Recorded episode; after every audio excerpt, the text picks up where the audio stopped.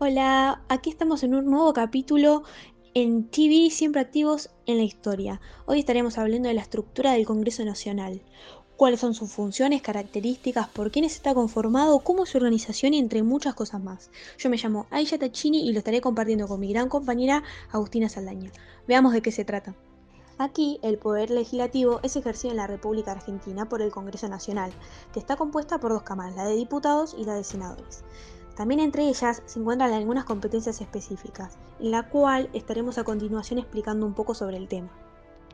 Las funciones son, el Congreso Nacional está compuesto por dos cámaras, la de diputados y senadores. Los diputados son aquellos que representan al pueblo argentino y los senadores representan a las provincias y a la ciudad de Buenos Aires. Ambas cámaras son elegidas por el pueblo a través del sufragio universal, secreto y obligatorio. La Constitución Nacional determina quiénes manejan el Congreso, mientras que el Congreso, además de legislar, también tiene la función de ejercer el control del Poder Ejecutivo. Aquí se encuentran diferentes tipos de competencias específicas de cada Cámara.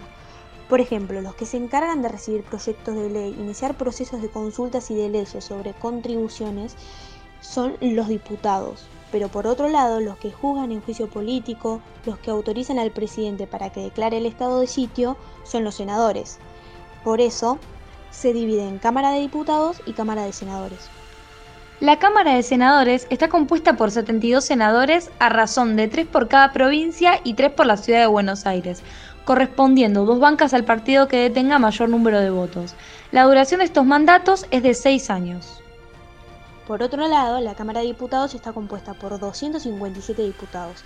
Esta Cámara se renueva cada dos años, pero la duración de los mandatos es de cuatro años, y pueden ser reelegidos indefinidamente por la población. Ambas cámaras del Congreso se reúnen en sesiones ordinarias que son inauguradas por el presidente de la Nación el 1 de marzo y se extienden hasta el 30 de noviembre de cada año. Estas sesiones las puede convocar el Poder Ejecutivo Nacional y también las puede prorrogar.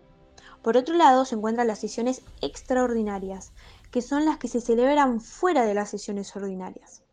También aquí está incluido la sesión pública, que es aquella en la cual puede asistir el público en general.